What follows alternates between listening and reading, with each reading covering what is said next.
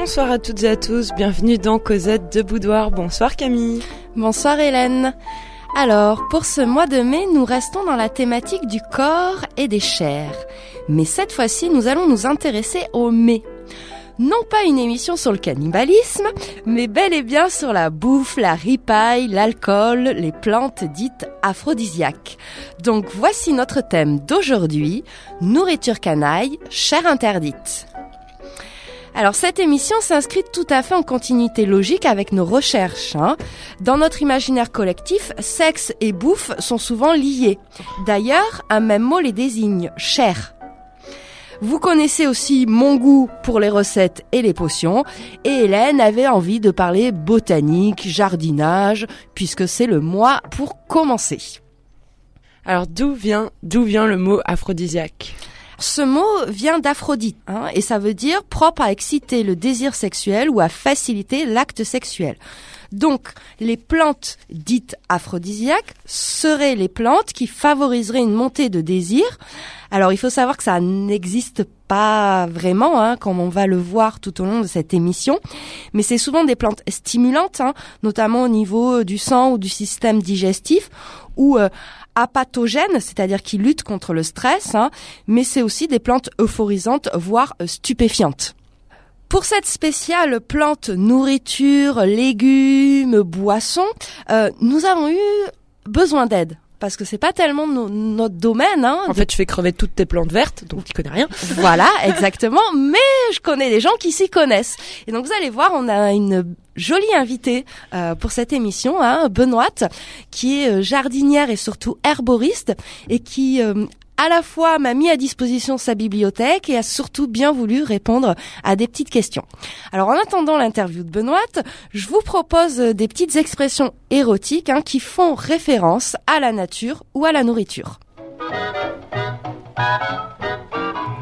Arroser, le bambou, le bouquet de printemps, faire une bouture, avoir ses camélias, être amoureux comme un chardon, avoir ses coquelicots, cueillir à la branche, voir la feuille à l'envers, ruer des feuilles, avoir ses fleurs, donner sa fleur, être une fleur bleue, l'herbe à grimper, se faire écosser le jonc, fleurir de jonquilles, la fleur de lotus, aller à la franche marguerite, un muguet, butiner l'œillet, l'orchidée, aller cueillir la pâquerette dans un talus, se laisser mâchouiller les pétales, aspirer le pétunia, rougir comme une pivoine, faire fleurir à quelqu'un son rhododendron, jouer avec les roses de Vénus, cueillir un bouton de rose sur le nombril, faire feuille de rose, offrir un bouquet de sauge, mettre la tige, être dans le trèfle par-dessus la tête, partir les pieds en bouquet de violettes, avoir l'abricot en folie, manger de l'ail, avoir un cœur d'artichaut, aller aux asperges, les aubergines du pape, avoir la banane, se laisser visiter la bergamote.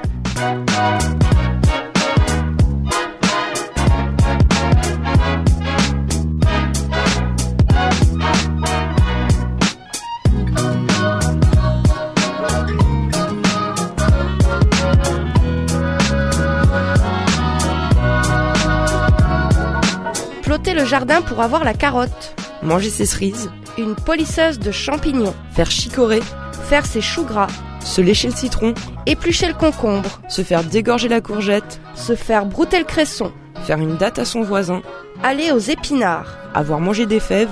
Grignoter la figue. Aller aux fraises. Avoir la framboise en folie. Faire les fruits et légumes. Effacer un gland. Avoir le haricot qui démange. Mourir comme les melons. Se faire polir la myrtille. Le sirop de navet. Se faire taper dans l'oignon. Avoir les patates au fond du filet. Recracher les pépins. Faire fleurir le petit persil. Se sucer la poire. Souffler dans le poireau. Piler des pois. Offrir des pommes. Retourner la salade avec les doigts. Écraser des tomates.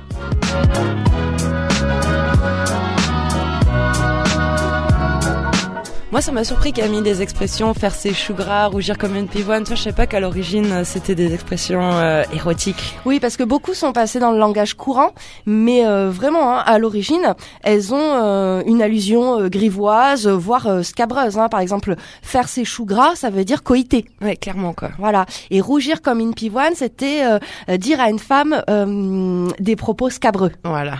Voilà. Alors, une émission en deux parties, assez simple. hein. La première partie, on va plutôt s'intéresser aux plantes, hein, et ça correspond évidemment à l'Antiquité, au Moyen Âge. On va aller jusqu'aux Lumières. Et une seconde partie, on s'intéressera plutôt à la ripaille, hein, à la nourriture. Alors à l'Antiquité, déjà on trouvait des aphrodisiaques? Oui, déjà on trouve des aphrodisiaques. Alors il faut savoir que sur le mont Olympe, on ne mange que de l'ambroisie et on ne boit que du nectar. Donc c'est pas trop du côté des dieux euh, qu'il faut chercher. Néanmoins, hein, euh, dans toutes euh, ces civilisations antiques, on trouve des références au péché de gourmandise. Alors on pense à Adam et Ève avec la pomme, le savoir, pomme machin. Mais chez les Grecs, on a une autre version. Hein, c'est euh, Proserpine qui euh, va manger une grenade en enfer. En fait, euh, elle cueillait des fleurs et euh, Pluton la remarque et l'emporte aux enfers. Elle veut retourner sur Terre, le destin lui dit oui si elle n'a rien mangé. Mais la gourmande avait mangé sept grains euh, de euh, grenade. Et donc Jupiter, imploré par la mère de Prospérine, hein, revit l'arrêt du destin pour satisfaire à la fois la mère et l'époux. Prospérine resterait six mois sur Terre et six mois en dessous.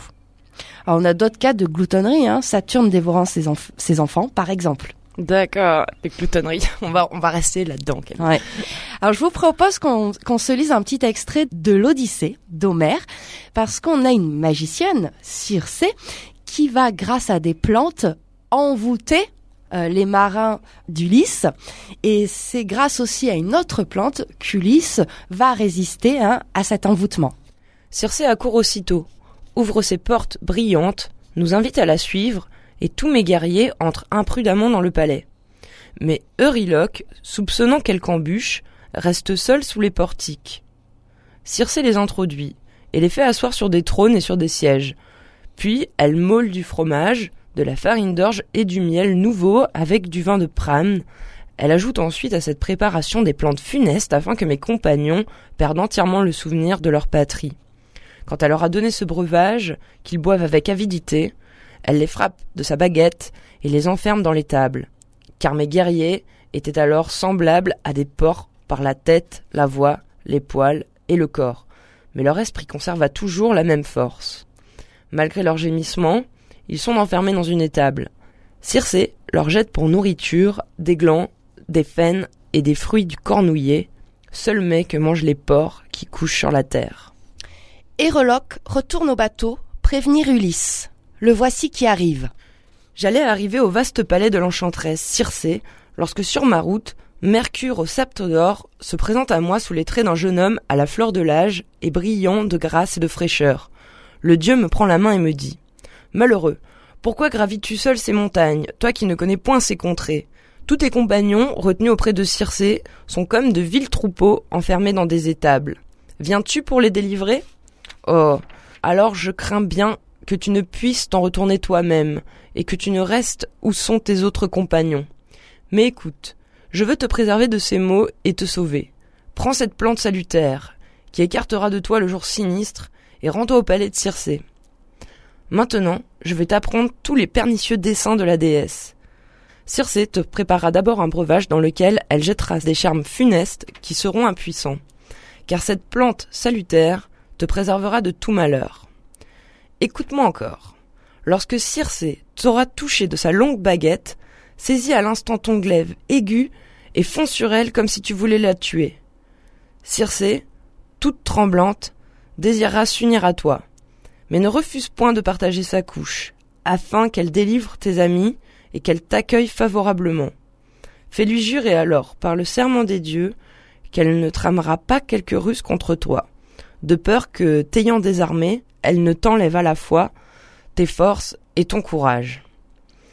En disant ces mots, Mercure me donne une plante qu'il vient d'arracher du sein de la terre, et il m'en fait connaître la nature. Sa racine était noire, mais sa couleur était blanche comme le lait. Les dieux la nomment Molly. Les hommes ne peuvent arracher cette plante, mais tout est possible aux immortels. Alors c'était un extrait de l'Odyssée, hein, le passage de, de Circé, euh, le chant euh, numéro 10. Alors il faut savoir qu'il existe bien une plante qui s'appelle la Circé de Paris, ou euh, communément l'herbe aux sorciers ou l'herbe de Saint-Étienne. Chez nos Grecs et chez nos Romains, comme on l'a vu dans nos précédentes émissions, on a beaucoup de fêtes, hein, de fêtes en l'honneur des dieux, où on va boire, on va manger, et généralement, petite orgie pour digérer. Alors que mange-t-on, que boit-on Camille? Sont considérés à l'époque comme particulièrement aphrodisiaques deux plantes, l'ortie, notamment dans l'art d'aimer d'Ovide, hein, qui euh, fournit de nombreuses recettes et potions à base d'ortie, hein, euh, notamment avec les graines de l'ortie. On a aussi euh, Dioscoride, qui est un médecin et botaniste grec, hein, qui va rester une référence en botanique médicale, qui lui aussi donne une large place aux orties hein, comme plante aphrodisiaque. Alors Ovid va même encore plus loin puisque pour les jeunes mariés, il y avait une potion euh, spéciale hein, à base de pavot, de lait, de miel et des graines d'ortie.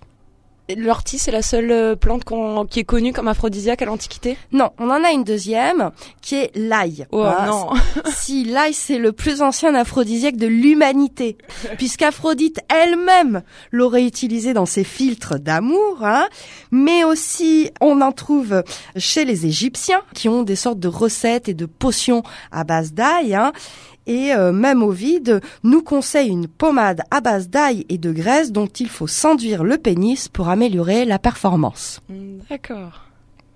Chez les Grecs, boire et séduire hein, sont deux activités valorisantes. Cela renforce la cohésion du groupe et ça affirme le caractère supérieur de ses membres. C'est pourquoi le repas, le banquet, hein, le symposium est très très important avant les batailles. Et euh, dans cet immense banquet, on comptait euh, euh, de nombreux plats composés d'une centaine de petits oiseaux, ortolans, alouettes, rouge-gorge, mais aussi de langues d'oiseaux, puisque c'était vu comme quelque chose de très fin.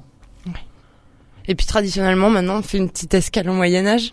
Petite escale au Moyen Âge, et là, se nourrir est très compliqué. Hein Dans le Moyen Âge chrétien. Dans le Moyen Âge chrétien. En effet, hein, l'Église réglemente énormément l'alimentation on compte 150 jours de jeûne par an, ce qui est euh, pratiquement la moitié de l'année. Mais il n'y a pas d'interdit alimentaire chez les chrétiens. Bref, pardon. Non. De plus, c'est une période qui est aussi marquée par de nombreuses crises alimentaires. Hein. Famine, disette, on souffre beaucoup de malnutrition. La base alimentaire euh, au Moyen Âge, c'est la soupe et le cochon. Le grand cuisinier de l'époque, qui marque le Moyen Âge, et on va dire un petit peu le premier cuisinier de l'histoire de la gastronomie française, c'est Taillevent. Taillevent, il a écrit un livre qui s'appelle Le Viandé, hein, c'est l'art d'accommoder les mets, et il nous conseille par exemple pour accueillir un prince, hein, un poulet farci aux épices, blanchi puis rôti, accompagné de boulettes de viande passées au blanc d'œuf, puis enveloppées dans des feuilles d'or. Il faut savoir que au Moyen Âge, notamment euh, à la cour des princes, on prête autant attention à ce qu'il y a dans l'assiette que dans la façon dont elle est présentée. Hmm. Donc t'imagines le prix d'un repas. Ouais. dans l'imaginaire collectif au Moyen Âge, hein, la nourriture a une place très très importante. Si vous vous souvenez de, de vos lectures du roman de Renard, euh, on ne parle que de bouffe. Hein, euh, que ce soit Isengrin ou Goupil, ils sont toujours à la recherche de poissons, de poulets. Euh, voilà. On l'avait vu aussi avec l'amour courtois. Ouais ou tout ce qui était potions, remèdes, filtres d'amour. Une importance considérable dans les romans de chevalerie. Mm.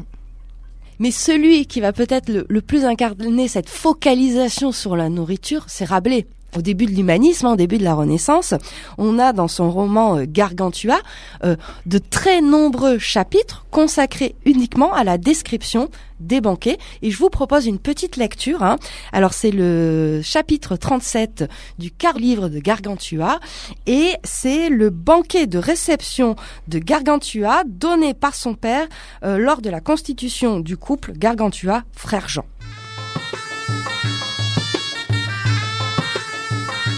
Cela dit, on prépara le souper et en supplément, on fit rôtir 16 bœufs, 3 génisses, 32 veaux, 63 chevreaux de l'été, 95 moutons, 300 cochons de lait au beau jus de raisin, 220 pains de riz, 700 bécasses, 400 chapons du loup d'Aunois et de la cornouaille, 6000 poulets et autant de pigeons, 600 gélinottes, 400 chaponneaux, pour la vénaison, on ne put s'en procurer aussi rapidement, à part onze sangliers qu'envoya l'abbé de Tupernay, 18 bêtes rousses que donna le seigneur de Gramont et aussi 140 faisans qu'envoya le seigneur de Essart plus quelques douzaines de ramiers, d'oiseaux de rivière, de sarcelles, de butors, de courlis, de pluviers, de francolins, de bernaches cravants, de chevaliers gambettes, de vanneaux, de tadornes, de spatules, de hérons, de héronneaux, de poules d'eau, d'aigrettes, de cigognes, de canepetières, de flamands orangés, de tarigoles, de dindes, avec force couscous et des potages en abondance.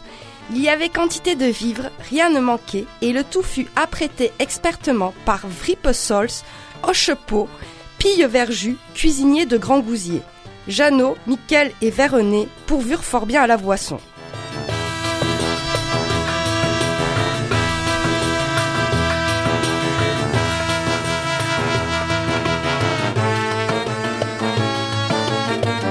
Cosette de boudoir, nourriture canaille et chères interdites.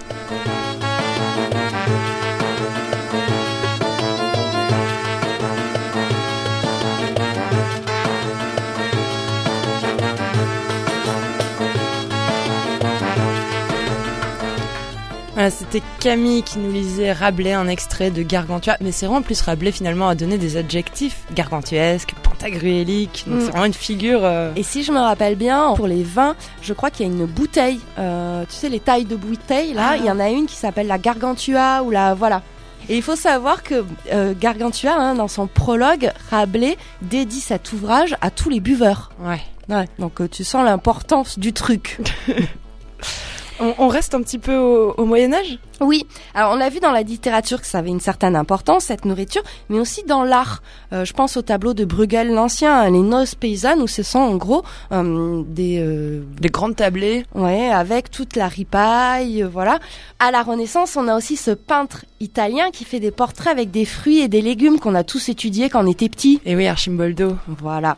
Alors il faut savoir que dans l'art et dans la peinture, les fruits et les légumes ont une symbolique très particulière. C'est codé, ça veut dire des choses. Ah oui, c'est Donc je vais vous proposer quelques quelques petits exemples. Les fruits, hein, c'est généralement euh, dévolu à l'évocation de l'amour profane, hein, notamment l'abricot qui va être associé à la planète de Vénus et à la sexualité, le citron qui représente la fidélité en amour, ou le coin, hein, c'est vraiment le symbole de l'amour, du bonheur et de la fécondité. Pour les légumes, hein, notamment les légumes verts, ils vont symboliser la nature, les saisons, hein, mais aussi ils sont, euh, ils- ce sont des allusions à la sensualité lascive qu'on prête euh, à des milieux populaires. hein. L'oignon, ça va être le symbole de la rusticité et des remords du péché. La carotte, l'asperge, le cornichon et le navet, c'est des symboles d'érotisme, hein, puisqu'on leur attribue des vertus aphrodisiaques.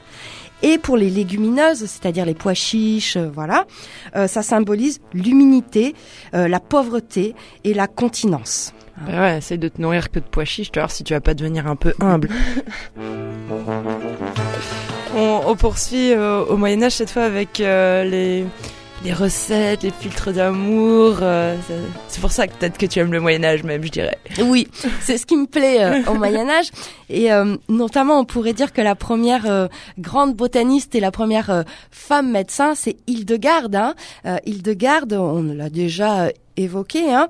Et pour elle, par exemple, la verveine était une plante magique qui renforce la puissance des charmes de l'amour et éloigne les sorciers.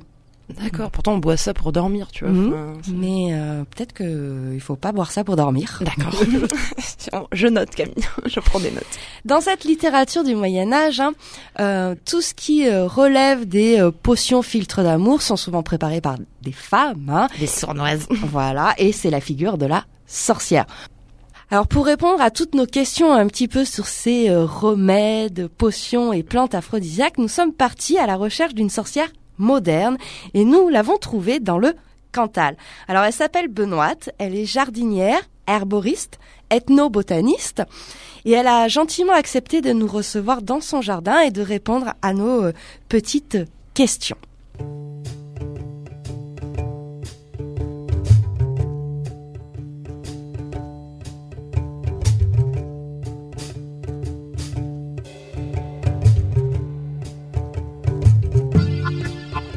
Cosette de Boudoir s'est délocalisée dans le Cantal aujourd'hui pour euh, aller à la rencontre d'une jardinière, Benoît Desbois, qui a créé un lieu un petit peu exceptionnel qui s'appelle Il était une fois un jardin comté. C'est un jardin ethnobotanique qui raconte les relations de l'homme avec la nature. Et Benoît a très gentiment accepté de répondre à quelques questions et de nous éclairer sur les plantes aphrodisiaques. Bonjour Benoît et merci beaucoup de nous recevoir ici. Alors tout de suite, tu m'as amené euh, euh, près d'un petit coin de ton jardin qui s'appelle le jardin érotique. Est-ce que tu peux m'en dire un peu plus? Pourquoi tu m'as amené ici? Oui. Alors le, euh, jardin érotique se trouve dans le jardin des fées. C'est un petit euh, recoin, donc il est euh, derrière un tressage en osier, un osier vivant, où il y a une petite fenêtre qui s'ouvre et qui donne euh, vue sur quelques plantes à connotation érotique. Est-ce que tu as beaucoup de plantes ou de légumes considérés comme aphrodisiaques dans ce petit jardin érotique? Peux-tu nous en présenter quelques-unes, peut-être tes préférées? Alors oui, je vais vous parler de, quelques plantes qui se trouvent euh, dans le jardin des fées. Donc on va rencontrer euh, par exemple la cucubale fesse cul ou alors la verge d'or. Une que j'aime bien, c'est le fenouil. Il y a un célèbre dicton qui dit que si femme savait ce que fenouil ferait à son mari, elle irait en chercher de Rome à Paris. Voilà, donc le, le fenouil, la sarriette, la livèche aussi. Et puis euh, l'asperge, hein, euh, connotation euh, érotique par sa forme érectile. Est-ce que certaines plantes ont vraiment des vertus aphrodisiaques ou, ça relève plus du folklore? C'est une question de point de vue, euh, à mon sens. Ça va être plutôt des plantes euh, toniques euh, qui vont travailler sur le système digestif, voilà, auquel on va prêter certaines valeurs aphrodisiaques c'est parfois la forme de la plante, hein, tu nous parlais de l'asperge, qui lui confère son soi-disant pouvoir érotique ou aphrodisiaque. Hein. Il y en a qui sont en forme de phallus, de clitoris. Quelles sont pour toi les, plantes les plus obscènes, les plus érotiques, les plus où c'est le plus flagrant cette forme euh, phallique ou euh, clitoridienne ou vaginale, je sais pas quoi. Eh ben l'asperge est plutôt pas mal hein, parce qu'à cause de sa forme, elle a quand même été interdite dans certains couvents ou écoles de filles au cas où ça prêterait des idées euh, malsaines à ces jeunes et pauvres innocentes jeunes filles. Euh, voilà, après il y a la clitoria, euh, une plante exotique qui là vraiment ressemble oui, à un clitoris mauve, donc assez jolie.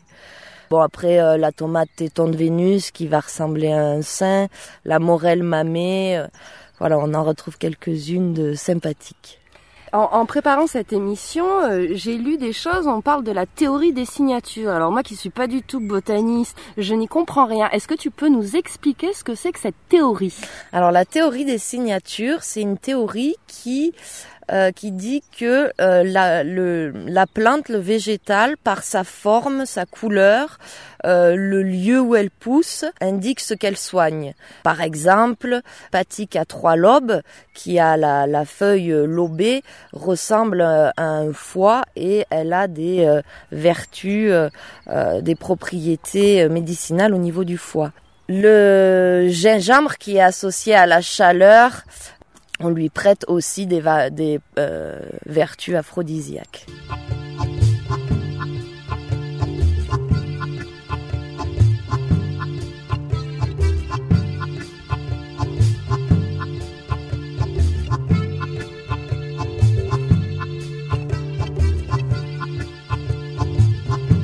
C'est vrai que certaines plantes, hein, elles peuvent être considérées comme un élément de séduction parce qu'elles appartiennent, euh, on les utilise pour faire des cosmétiques, euh, mais aussi une drogue, voire un aphrodisiaque, voire un poison. Est-ce que la frontière euh, entre ces hum, différents euh, milieux est, si fine que ça? Oui, effectivement, hein, euh, la frontière est très fine et l'adage "la dose fait le poison" est véridique. On retrouve des plantes toxiques, toxiques mortelles. On va les retrouver à, à des fins médicinales. Alors à des dosages infimes. Hein. Par exemple, on prend la digitale la digitale, elle va soigner euh, certains problèmes cardiaques. Et par contre, ben, à forte dose, ça vous fait faire une, crise cardiaque. Donc la dose fait le poison. On va retrouver des plantes euh, qui à différentes doses peuvent être ou médicinales ou toxiques ou voire toxiques mortelles. Et on avait, euh, j'avais lu des choses sur la belladone parce que la belladone c'est un poison, mais c'était aussi utilisé comme un un, cosmétique. Oui, tout à fait. La belladone, euh, à une certaine dose, elle est mortelle, mais euh, notamment au XVIIe siècle, euh, les Italiennes notamment euh, utilisaient la belladone et récoltaient les baies, les écrasaient dans de l'eau, les diluaient dans de l'eau, et elles se mettaient ça dans les yeux. Ça leur rendait le, le, le blanc de l'œil bleuté, et c'était la mode. Comme aujourd'hui, on se met du mascara, hier, on se mettait de la belladone dans les yeux. Ça leur dilatait aussi euh, les pupilles. Euh, bon, ça créait aussi des, de, sacrés soucis hein, jusqu'à euh, un usage à usage prolongé et exagéré jusqu'à la cécité tant qu'on parle des poisons et des drogues, hein, lesquelles ont des vertus aphrodisiaques Est-ce qu'il y a des plantes qu'on considère comme des drogues qui ont aussi des, vertus stimulantes ou Oui, oui, oui. On va retrouver pas mal de, de, de plantes toxiques auxquelles on, leur prête des, des vertus aphrodisiaques. Bon, euh, après, à mon sens, euh, je pense que c'est plus, euh, si je prends l'exemple de la, du datura, c'est plus un petit peu le, la drogue du violeur. Hein. voilà, on fait ingérer de la datura à, à, à quelqu'un ou pour le dépouiller ou pour profiter de lui. Donc, ce serait plus dans ce sens-là que vraiment de des propriétés aphrodisiaques. Oui, parce que là, c'est pas consenti. Quoi. voilà. voilà c'est à l'insu de la personne. Voilà, ouais. Donc, c'est aussi dangereux. Alors ça c'est la petite question d'Hélène. Hein. Donc il y a des, des, termes qui désignent des plantes comme euh, bois bandé, l'herbe du bouc, euh, voilà qui, sont fortement connotés euh, de manière sexuelle, érotique, obscène. Mais sont-ils des aphrodisiaques pour autant? Ben non, pas du tout, parce que le, le nom, le surnom que l'on donne euh, plante euh, vient, peut venir de leur euh, propriété aphrodisiaque, mais ça peut aussi venir de leur forme. Voilà, par exemple, Trick Madame, c'est un sédum, le, le, poivre des murailles, c'est juste pour sa forme érigée. voilà, donc pas forcément. Ça peut venir de, de plusieurs, de plusieurs choses. Donc il faut faire attention. Oui, oui, oui. C'est pas parce que ça, a un nom un petit peu coquin que euh, forcément euh, ça, ça a des vertus aphrodisiaques. Ben, je te remercie euh, pour, euh, pour toutes ces petites informations et, et cet éclairage euh, sur les plantes aphrodisiaques. Eh ben, avec plaisir. Et n'hésitez pas pour voir en vrai ces plantes à venir au Jardin Comté à partir de la belle saison. Voilà, c'est ça, à partir du 16 juin jusqu'au 16 septembre. Et Benoît vous aiguillera vers le jardin érotique et répondra à toutes vos questions. Et puis sinon, page Facebook et site internet, il était une fois un jardin comté. Voilà. Merci beaucoup Benoît. Merci à toi.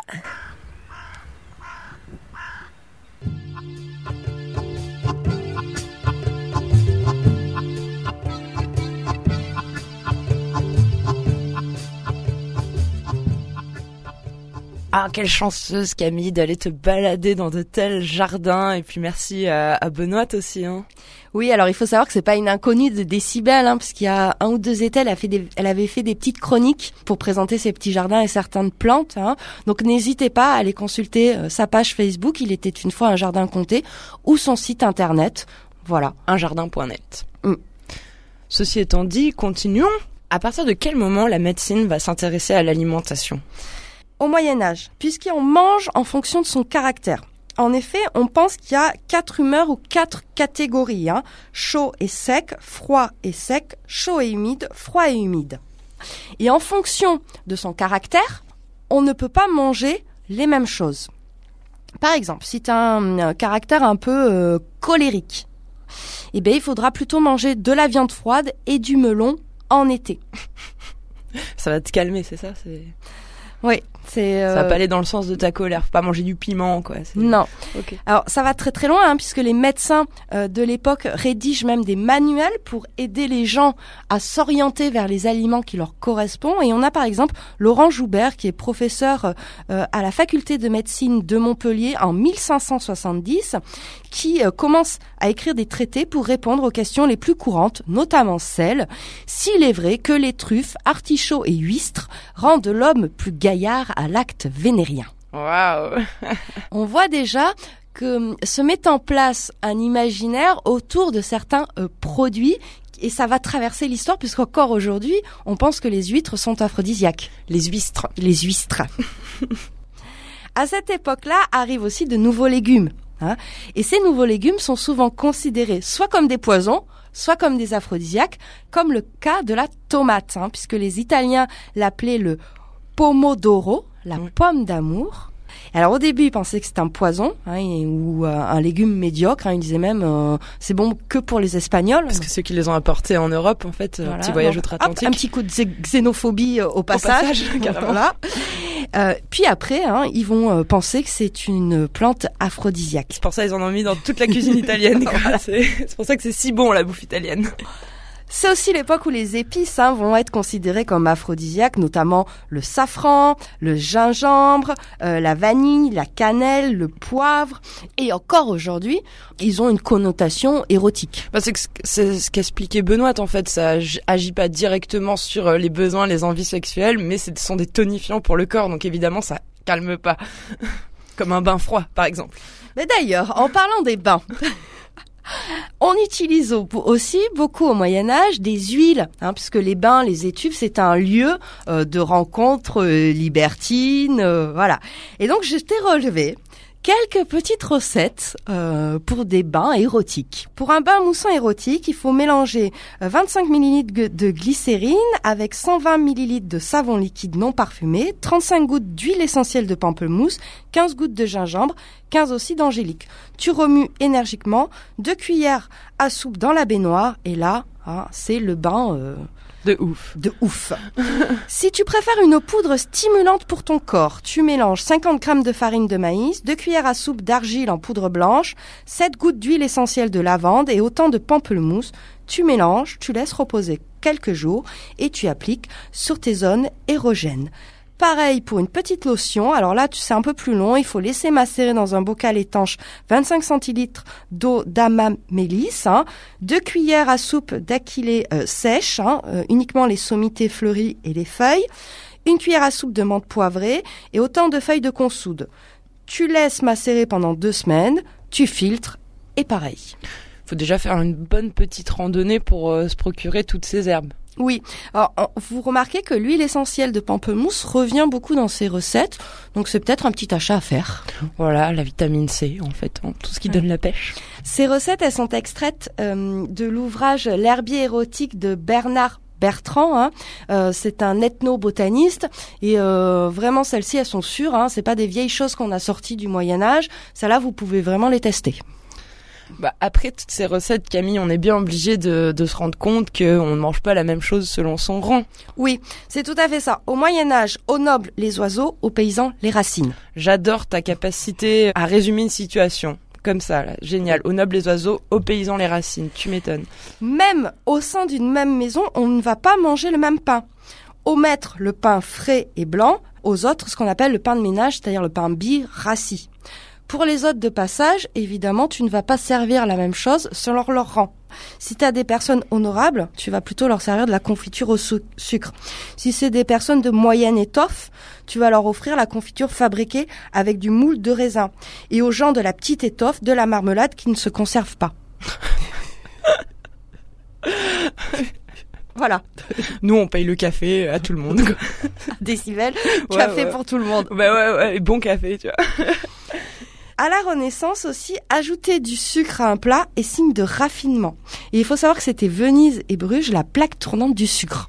Ouais, et puis après le sucre, comme il faut l'emporter de très loin, c'est extrêmement euh, rare. Enfin, c'est le caviar de l'époque, quoi. Oui, on va même avoir une guerre du sucre, un petit peu comme les guerres de religion entre protestants et catholiques. On va retrouver euh, dans ces deux religions des positions opposées sur l'utilisation du sucre. Évidemment, les catholiques sont pour, Hein? Les plaisirs. Les gros débauchés, tu sais, par en dessous, tu vois. Et les protestants, c'est niette. ils sont rigoureux. ok, d'accord. C'est une époque aussi où le banquet, hein, comme au Moyen Âge, a une fonction ostentatoire. Hein. C'est un moyen de montrer son pouvoir et euh, surtout de montrer la superpuissance de la France à l'époque. Je vous propose un petit interlude musical. Hein.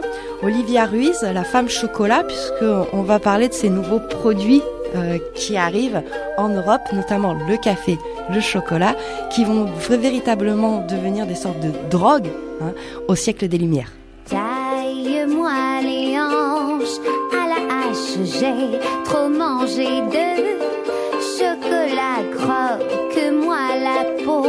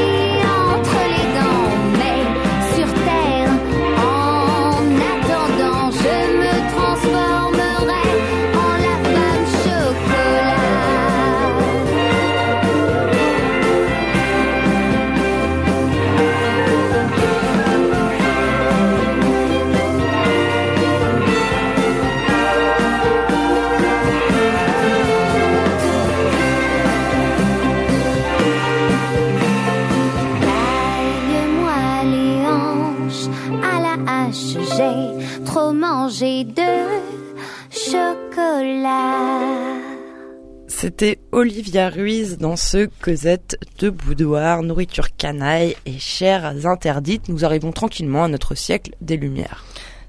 Durant ce siècle, hein, le XVIIIe siècle, on assiste à une évolution des goûts euh, alimentaires en Europe. Hein.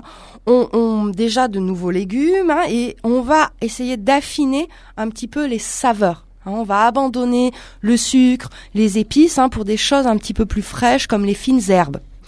De même, les manières à la table hein, euh, changent. On est vers une sophistication, hein, apparition de la salle à manger dans les châteaux, de la vaisselle en porcelaine et surtout des couverts. Hein.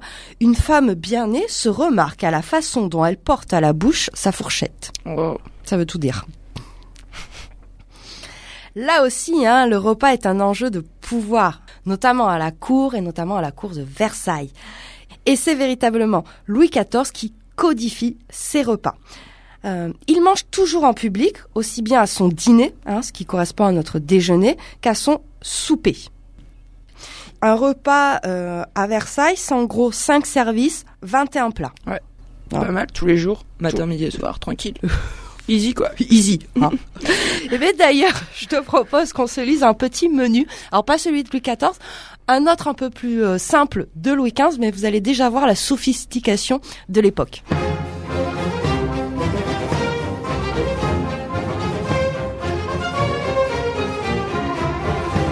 Menu du souper de Louis XV au château de Choisy du 17 août 1753. Premier service. Deux oies, une au coulis de lentilles, une à la paysanne. Deux potages, un au laitue, une chiffonnade. Huit hors d'œuvre, une galantine d'oseille, d'haricots à la bretonne, d'aran servi à la moutarde, de maquereau à la maître d'hôtel, une omelette au crouton, de la morue à la crème, d'aran frais à la moutarde, de petits pâtés.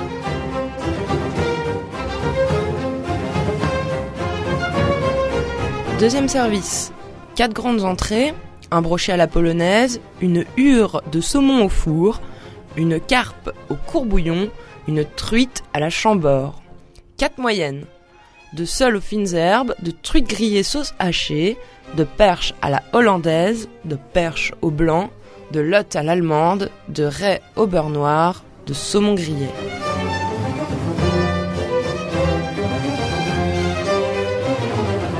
Troisième service.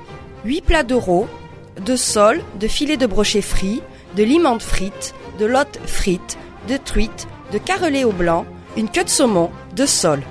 4 salades. Quatrième service. 8 entremets chauds, de chou-fleur au parmesan, de pain aux champignons, de rôti aux anchois, un ragoût mêlé, d'artichauts frits, d'haricots verts, de choux raves, d'épinards. 4 froids, un buisson d'écrevisses, un gâteau à la bavière, un pouplein, une brioche.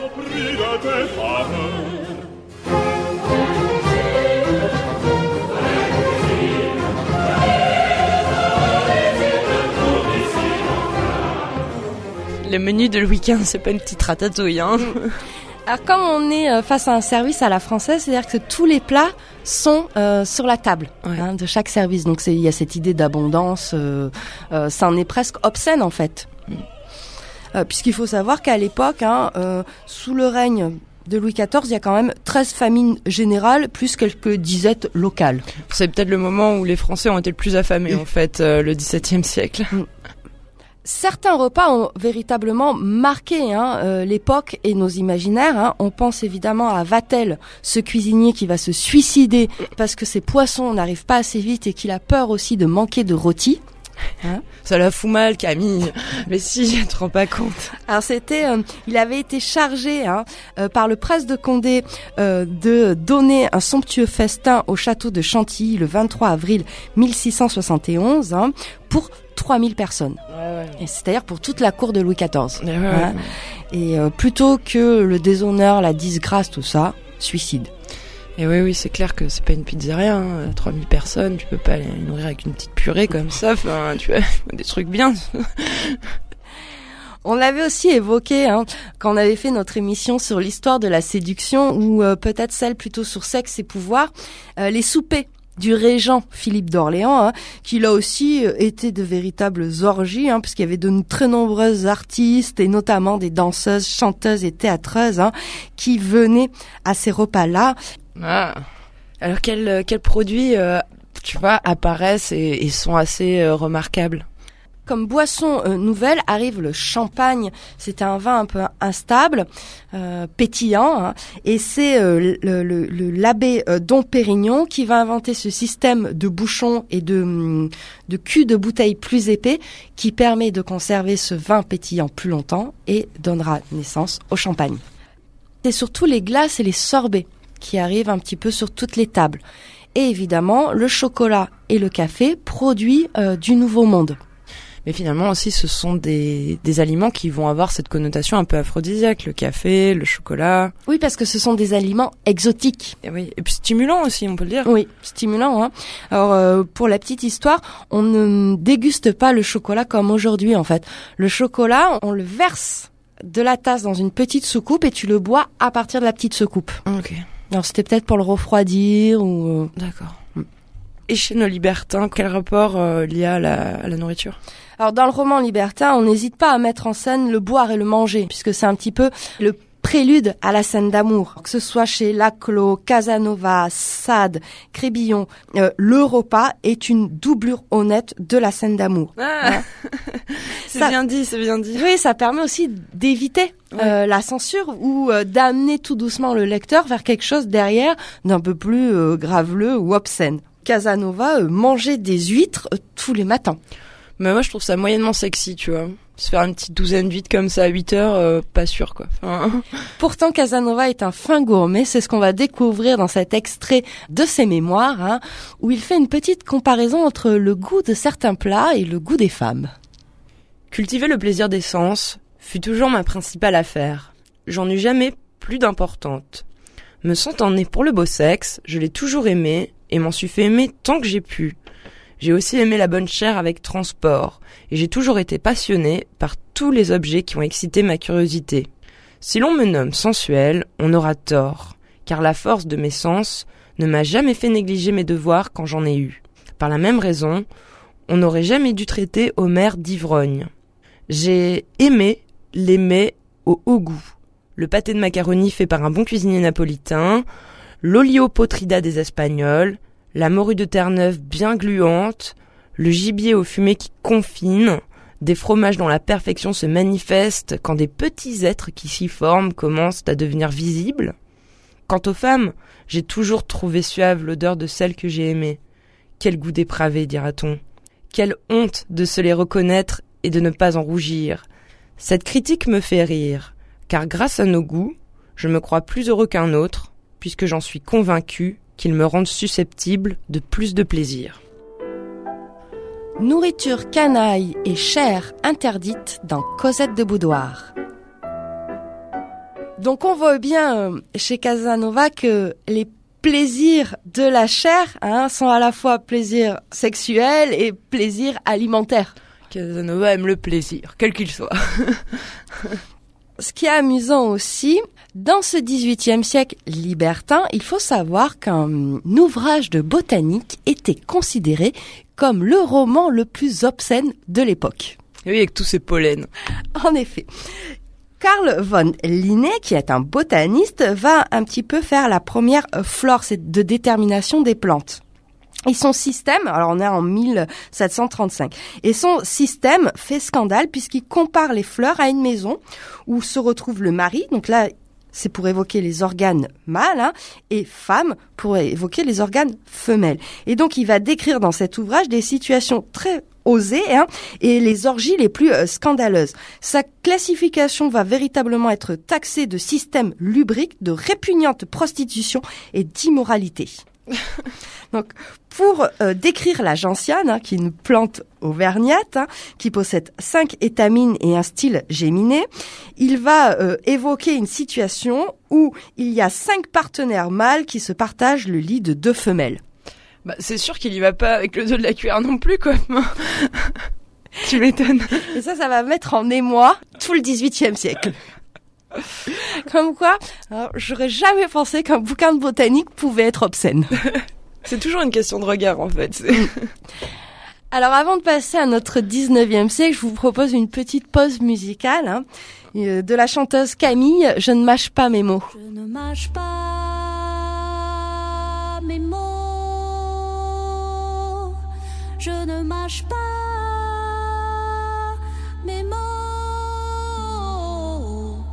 S'il m'arrive d'être foudroyé par l'éclair au chocolat, très souvent je me raisonne avant de replonger mon doigt dans la marmelade de pommes préparée à capella. Sur le piano, si la seule vue du miel suffit à clarifier ma voix, l'aspartame à sa mère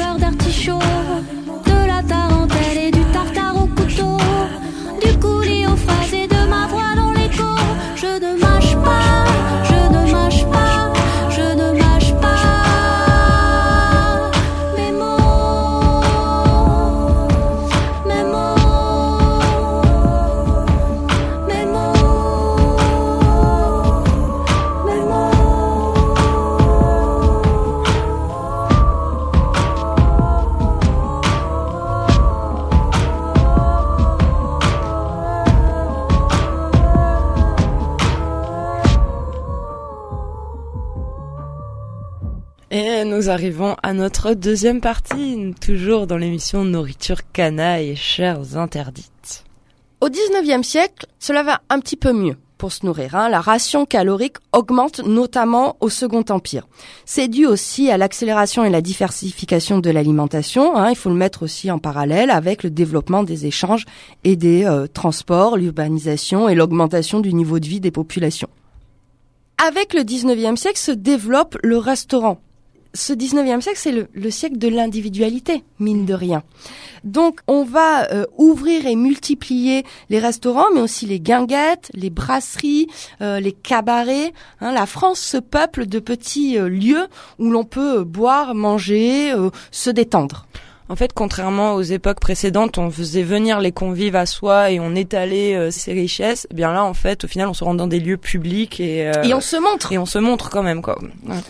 Et, et, hum, cette multiplication des restaurants, des lieux de guinguettes, et- etc., on le voit notamment chez les peintres impressionnistes. hein. On pense à, à- à tous ces déjeuners sur l'herbe, qui en plus hein, sont souvent des sous-entendus euh, bien grivois, bien graveleux. euh, Ouais, parce qu'après le pique-nique là, tranquille, Voilà, tranquille, on enlève. Oh, il fait chaud. Oh, ma chemise. Oh, voilà. l'air frais du printemps, tout ça. Un petit chiffre comme ça, en 1785, on compte une cinquantaine de restaurants à Paris. On passe à 3000 en 1815.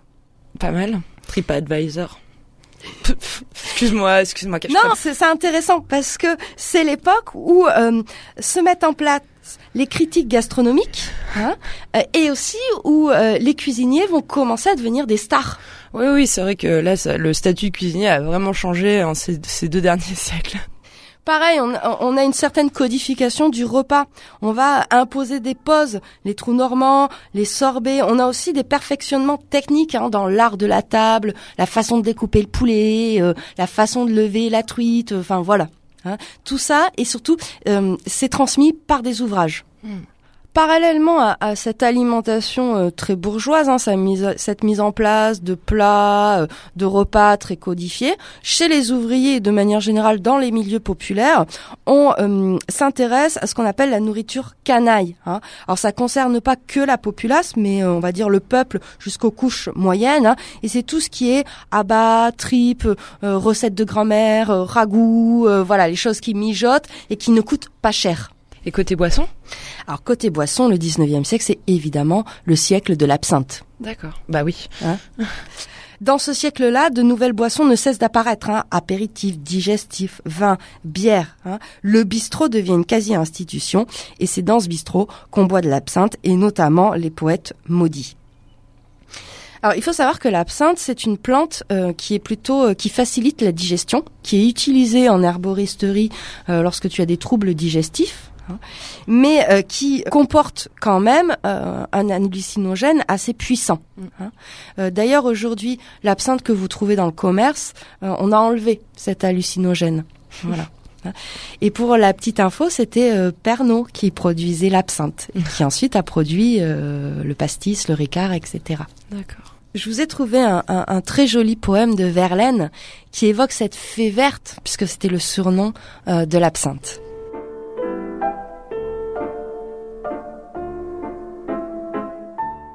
En robe grise et verte, avec des ruches, un jour de juin que j'étais soucieux, elle apparut souriante à mes yeux, qui l'admiraient sans redouter d'embûches. Elle alla, vint, revint, s'assit et parla, légère et grave, ironique, attendrie, et je sentais en mon âme assombrie, comme un joyeux reflet de tout cela. Sa voix étant de la musique fine, accompagnée délicieusement, l'esprit s'enfiale de son babil charmant, où la gaieté d'un bon cœur se devine. Aussi soudain fuge, après le semblant d'une révolte aussitôt étouffée, au plein pouvoir de la petite fée, qui depuis lors je supplie en tremblant. Cosette de Boudoir s'intéresse aux plantes aphrodisiaques, à la nourriture canaille et aux chairs interdites. Merci Camille pour euh, cette jolie petite lecture de Verlaine. L'absinthe, il y avait tout un rituel hein, pour la consommer. Euh, donc il faut la mélanger avec de l'eau.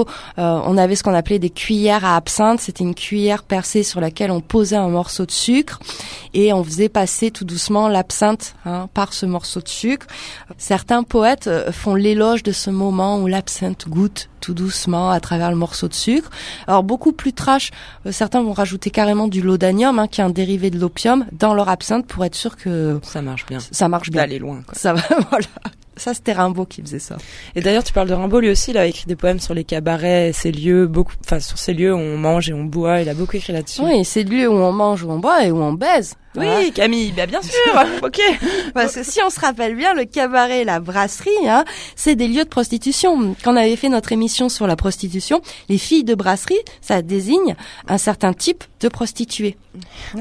Et de même, dans toute la pornographie de l'époque, on, on, on, voit circuler des photographies euh, intitulées Manger des asperges, manger des pommes, hein, où des femmes posent leur sein au milieu d'un plateau de pommes. Voilà, on, on, est dans cet univers graveleux, euh, grivois, qui fait référence entre nourriture et sexe. Euh, L'asperge qui ne se coupe pas, tout ça, tout ça. Tu sais que on servait trois assiettes d'asperges aux futurs mariés la veille de la cérémonie dans l'espoir qu'ils soient à la hauteur le grand soir au 19e. Ah d'accord. bah, non, tu, mais tu m'apprends tout Camille. Euh, les plaisirs de la table sont aussi évoqués hein, par certains écrivains.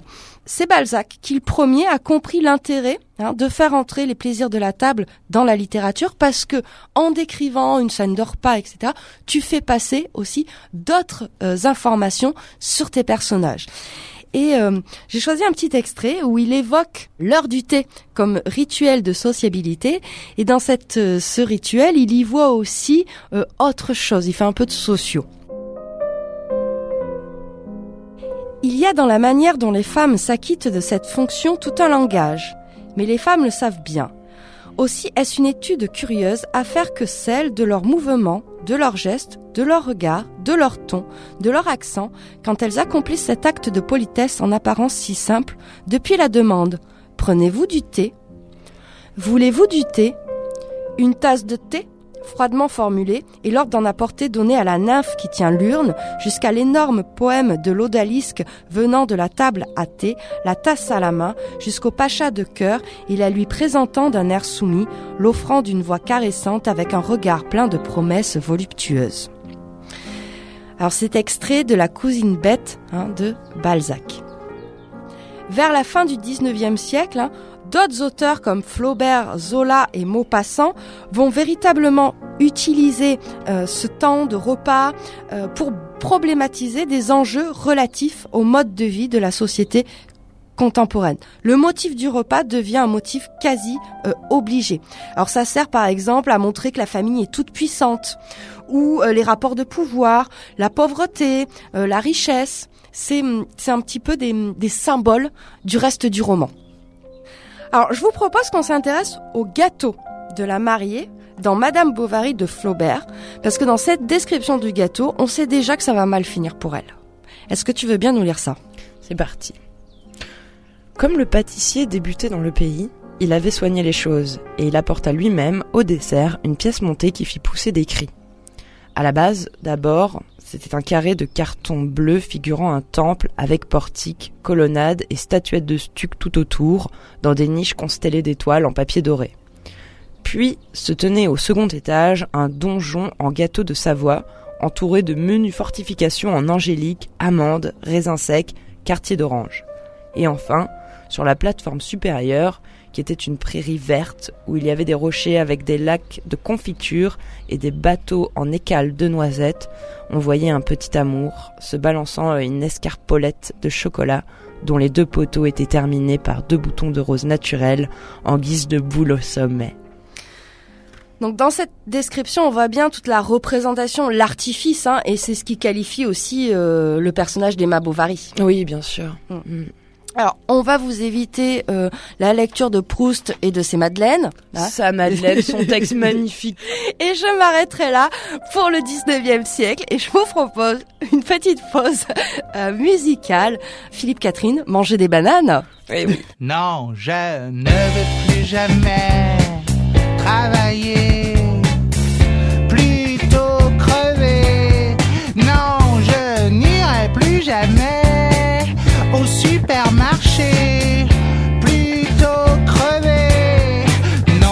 laissez-moi, non, mais laissez-moi.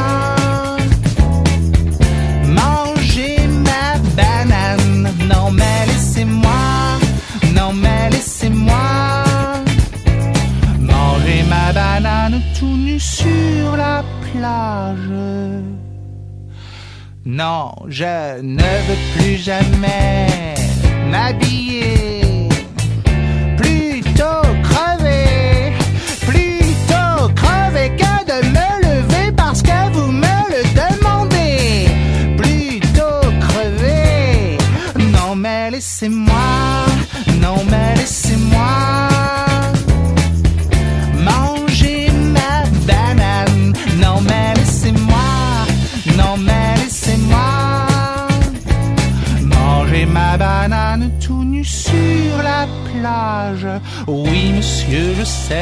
sont vos enfants.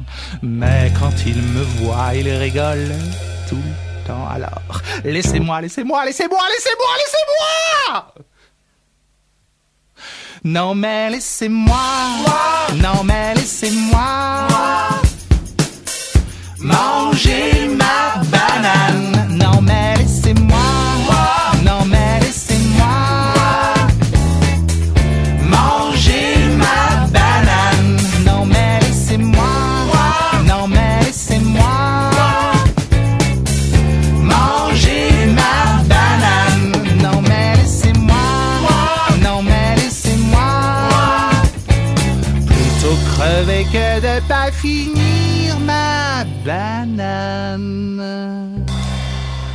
Catherine, nous poursuivons cette émission de Cosette de Boudoir sur la nourriture canaille et les chairs interdites. Au XXe siècle, la cuisine domestique perd de sa spécificité en se banalisant. hein. On voit l'arrivée de la conserve, du réfrigérateur. En gros, c'est la mondialisation hein, et les sociétés de consommation. Parallèlement à ça, se met en place hein, les fameux guides. Le guide Michelin, Millot, les macarons, hein, tous ces, euh, cette grande cuisine. Cette grande cuisine, on va la retrouver dans des films. hein, et notamment dans un film moi, que j'aime beaucoup qui s'appelle Le Festin de Babette. Alors à la base, c'est un ouvrage. Pour le résumer un petit peu, hein, c'est Babette qui est une chef cuisinière renommée dans un grand restaurant parisien, hein, fuit la répression de la Commune de Paris en 1871 et elle va retrouver euh, refuge chez deux sœurs célibataires hein, qui euh, au Danemark, hein, qui sont plutôt euh, très austères. Plutôt deux vieilles filles même. Oui, deux vieilles filles très très austères. Babette gagne à la loterie et elle décide d'offrir un fabuleux repas à ses deux sœurs qui sont euh, Ouais, carré, carré, quoi. carré carré. Rien qui dépasse. Il n'y a rien qui dépasse. Et ce repas va être véritablement l'incarnation de la sophistication à la française. De tête, hein, dans les plats qui sont présentés, vous avez la fameuse soupe de tortue et surtout les cailles en sarcophage. Oui, les cailles. Alors, il a été adapté en film en euh, 1987 hein, par euh, Gabriel euh, Axel et le parti pris du, du film montre vraiment cette approche assez érotique, assez sensuelle hein, euh, de Babette euh, cette femme française cuisinière qui goûte, lèche, euh, Renifle. renifle, fait mijoter les plats. Alors il y a plein de bruits comme ça de cuisine et euh, et, et tous tous ces convives à ce repas euh, très euh, voilà ils sont tous issus euh, ils sont tous luthériens donc euh, très euh, rigoureux rigouristes etc et qui au fur et à mesure vont complètement se laisser aller et ça se termine pareil aussi presque dans une sorte de d'orgie et, et de débauche. Mmh. Et du coup, on a pas mal reparlé de ce film, Le Festin de Babette, étant donné que Stéphane Audran est morte euh, toute récemment. Bah du coup, le film a, été euh, recité. J'imagine ça t'a fait plaisir. Oui, vous pouvez trouver plein plein d'analyses hein, euh, de ce film-là parce qu'il y a l'évocation du paradis terrestre qui s'oppose au, paradis céleste. Voilà, il y y a plein de symboliques. Euh, moi, ce que j'ai retenu, c'est le côté hyper sensuel. Moi, si je devais citer un film sur la nourriture, c'est La Grande Bouffe. Euh, forcément, on y pense, hein, euh, de Ferreri ou des bourgeois avec euh, Mastroianni, Piccoli, Andrea Ferreol, etc. Euh, en fait, ce sont des bourgeois qui s'enferment dans une maison de campagne et décident de bouffer jusqu'à en crever. Donc, euh, vraiment un film qui a, qui a fait scandale à Cannes en 73, je crois, année de sa sortie. Voilà, vraiment un film entre euh, luxure et excès euh, culinaire euh, qui, a, qui a vraiment marqué. Bon, si on revoit aujourd'hui, peut-être que le côté transgressif passe moins, mais il faut savoir ouais, qu'à l'époque, ça a vraiment scandalisé. Encore aujourd'hui, hein, on pense que l'huître serait aphrodisiaque, l'ail aussi, hein, la truffe. Alors moi, je trouve que la truffe, ça a une odeur de sperme, mais ça, c'est peut-être très très personnel. Ah ouais, je pense. On a la pastèque. yes, ça c'est cool. Ça c'est un aliment cool, je trouve. Mm. D'ailleurs, euh, il y a une chanson, il y a un morceau de Beyoncé où elle, euh, qui s'appelle Drunk on Love, où elle, elle se présente avec des pastèques. Ah, yes. la- l'illusion. Hein. On a la figue aussi, mais bon, ça aussi, ça peut représenter le sexe féminin, le côté juteux, etc. Ouais, mais c'est plus sympa que l'ail. C'est vrai qu'une figue, c'est super bon, Camille, comparé à l'ail ou tu vois. La fraise, avec sa, sa forme en forme de cœur, sa couleur rouge. On voit qu'on est encore dans l'imaginaire. Ben oui. Ces fruits et ces légumes qui ont une charge érotique, on, on le retrouve aussi dans nos nouvelles technologies, notamment avec les émoticônes. Hein. C'est, euh, on on s'est aperçu que les légumes sont souvent symboles de cul pour les sextos. Pour continuer dans, dans ce milieu euh, maraîcher, je vous propose un petit extrait d'un roman euh, contemporain euh, érotique euh, australien intitulé Mange-moi. Et on a une jeune femme, Eva, qui est face à un, à un étal de fruits et de légumes. Eva prit une figue sur l'étal, la renifla et la lécha du bout de la langue. Si le lait était bon pour les chattes, pourquoi les figues ne le seraient-elles pas? Lentement, elle remonta sa courte jupe noire au-dessus de la dentelle de ses bas. Elle ne portait pas de sous-vêtements. Elle ne portait jamais de sous-vêtements. À quoi bon? D'une main, elle se toucha et découvrit qu'elle était chaude et humide. De l'autre main, elle amena la figue entre ses jambes et la passa sur son sexe, d'un geste lent d'abord, puis vigoureux. Elle sentit la peau du fruit éclater. Un peu de semence collante gicla sur les lèvres de sa chatte et à l'intérieur de ses cuisses. Elle mit la figue dans sa bouche. C'était doux et salé. Elle suça toute la pulpe. Eva jeta sur l'étal ce qui restait du fruit et se dirigea vers les fraises. Charnues, rouges et fermes, elle savait exactement où elles allaient finir. Au fond d'Eva. Elle fit quelques petits pas serrés du haut de ses talons aiguilles, absorbée par la sensation que lui donnaient les fraises en glissant et en s'écrasant les unes contre les autres. Elle avait l'impression de distinguer le chatouillement de chacune des petites tiges vertes. Elle s'arrêta, s'appuya sur l'étal, ferma les yeux et s'appliqua à réduire les fruits en marmelade. Nourriture canaille et chairs interdites dans Cosette de Boudoir. On arrive sur la fin de notre émission et euh, on aimerait évoquer un petit peu des, des théories qui euh, dernièrement sont en train de révolutionner aussi l'histoire de l'alimentation. Alors c'est des théories qui viennent plus d'anthropologues hein, que de nutritionnistes ou de diététiciens, et notamment d'une euh, d'une chercheuse qui s'appelle Priscille Touraine, euh, que moi j'ai eu la chance de voir plusieurs fois dans des colloques. Et euh, sa théorie, c'est que les femmes auraient été sous-alimentées depuis le début de l'humanité. En gros, c'est ça. hein. je simplifie vraiment hum, parce que c'est beaucoup plus fin. Euh, Que les garçons se gardent les meilleurs morceaux, on peut le dire comme ça aussi simplement. Hum, Oui, ça rejoint aussi des, des, des recherches qu'avaient fait d'autres euh, chercheuses, hein, euh, notamment à la préhistoire, le fait que les outils et les armes étaient réservés aux hommes. Donc les femmes, ne sachant pas s'en servir, ne pouvaient pas euh, aller chasser, donc ne pouvaient pas s'alimenter correctement. Les sociétés humaines valorisent la viande animale hein, pour sa valeur nutritive et gustative. Et selon ces théories-là, les femmes n'auraient pas eu accès ou assez accès à cette euh, viande animale. Alors pour rester dans la thématique, tu nous as trouvé un très beau extrait euh, d'un ouvrage de littérature érotique contemporain. Oui, Le boucher d'Alina Reyes. Et tu vas nous en lire un extrait. Allez. Dans la vitrine, exposés comme autant d'objets précieux, les différents morceaux de porc, veau, bœuf, agneau excitaient l'envie de la clientèle. Oscillant entre le rose pâle et le rouge foncé, les viandes accrochaient la lumière comme des bijoux vivants, sans oublier les abats, les magnifiques abats, la part la plus intime, la plus authentique, la plus secrètement évocatrice de la bête défunte, foie sombre, sanguignolant, tout en mollesse, langues énormes, obscènement râpeuses, cervelles crayeuses, énigmatiques, rognons lovés dans toute leur rondeur, cœurs entubés d'artères, et ceux qui restaient dissimulés dans le frigo, le mou pour le chat des mémés parce que trop laid, poumons gris et spongieux, les riz de veau, parce que rare et réservé aux meilleures clientes, et ses couilles de bélier, ramenées tout exprès de l'abattoir et toujours livrées tout emballées, dans la plus grande discrétion, à un certain monsieur trapu qui en faisait son régal.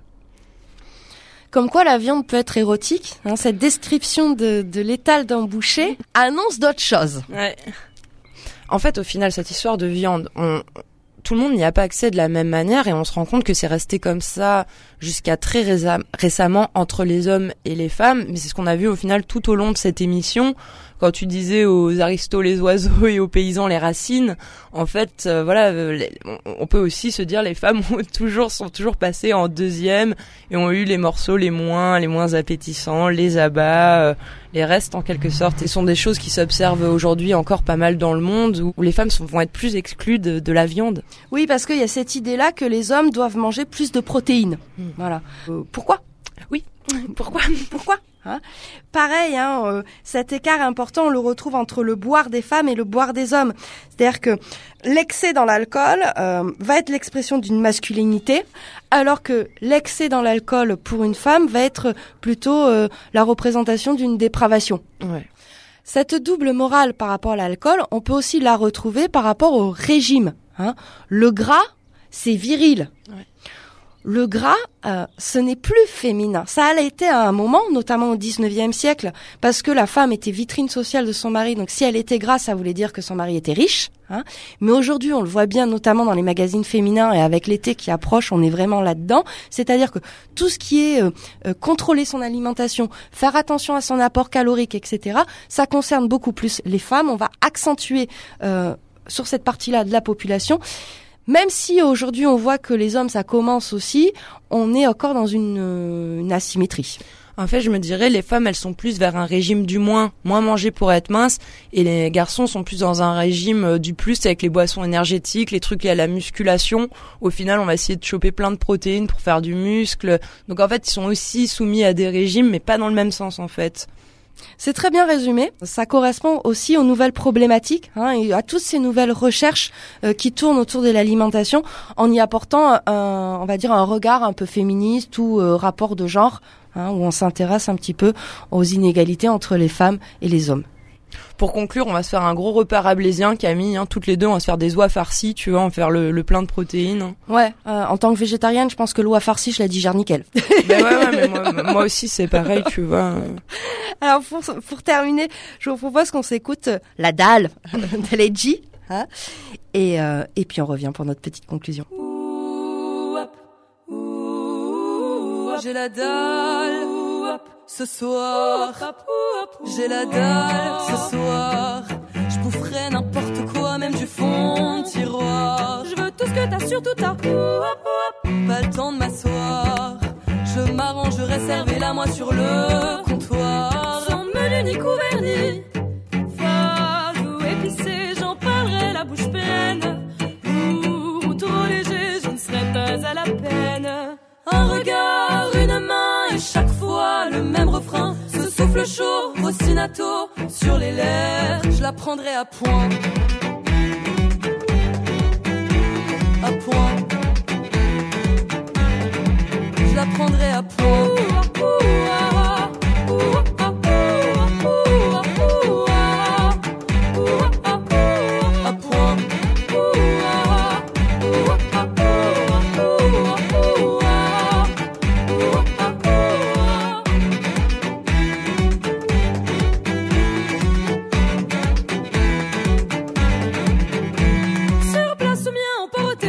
Ferai tourner du bout de mes doigts. Douce naïveté sans vouloir t'offenser, tu ne resteras que mon encart. J'ai la dalle ce soir. Si tu serres mes envies, t'auras un pourboire. Je suis sûre de moi, tu vas des. Pas le temps de m'asseoir. Besoin de protéines à n'en plus pouvoir. T'es feuilleté pour mieux te ah, du moment qu'elle est tendre. Je peux le payer cher, attendre. Je veux déguster lentement, manger en mastiquant, en mastiquant. Je fais le régime du camp. Et la cuisson, c'est comment Je la prendrai à point. Nourriture canaille, plantes aphrodisiaques, tout ça est très marqué par notre imaginaire collectif, un imaginaire qui a traversé tous les siècles. Ce qu'il faut retenir un petit peu, c'est que les plantes qui font du bien à l'organisme de manière générale, hein, qui aident la digestion, qui sont déstressantes, etc., vont faire du bien à la sexualité, tout simplement. Bien dans ta tête, bien dans ton corps, bien, bien au pieu, quoi. Bien dans ton repas. bien dans ton repas. Juste, j'aimerais souligner que herboriste, c'est un métier, donc il faut pas faire n'importe quoi. Hein. Euh, vous amusez pas à, à tout tester comme ça parce que vous avez retrouvé un vieux grimoire et que ça a l'air cool. Camille ne veut pas de problème en fait. On veut pas de, de personne qui fait un gros selfie à côté d'une- herbe et qui se retrouve aux urgences. Donc on se décharge en fait. On se décharge. Au pire, vous contactez Benoît. Voilà, Voilà. vous demandez des conseils, tout ça, tout ça. Surtout qu'en plus le métier d'herboriste est extrêmement réglementé. En France, il y a un gros trust des laboratoires pharmaceutiques. On termine par un point politique, Camille. Ouais. Alors cette émission a été préparée avec de très nombreux ouvrages, hein, parce que c'est pas notre domaine, notamment Nourriture canaille de Madeleine Ferrière, et elle, elle écrit aussi des polars euh, qui euh, racontent l'histoire de la cuisine. C'est assez intéressant. Euh, une histoire de l'alimentation de Jean-Louis Flandrin. Petit rappel, Flandrin, c'est aussi quelqu'un qui a beaucoup bossé sur l'histoire de l'orgasme. Hein, c'est rigolo le petit parallèle. Euh, L'herbier érotique de Bernard Bertrand, la fête gastronomique d'Anthony Rollet et aussi l'alimentation une arme de genre un petit peu pour ces nouvelles théories si vous voulez pousser parce qu'on les a vraiment résumées sur la fin. Donc c'est beaucoup plus complexe que ça. N'hésitez pas à consulter cet ouvrage très riche. Bien Euh, sûr, ce Camille, qu'est-ce qu'on qu'est-ce qu'on fait le mois prochain? Bah on va poursuivre. On Mm. va poursuivre sur euh, sur les drogues, je pense. Ce qu'on met dans le corps. Ce qu'on met dans le corps. Merci beaucoup Camille pour euh, cette émission. Bien sûr, n'hésitez pas à suivre notre page Facebook, Instagram, retrouver le podcast sur notre site décibelfm.fr et sur l'audioblog d'Arte Radio. Merci Camille. Merci Hélène.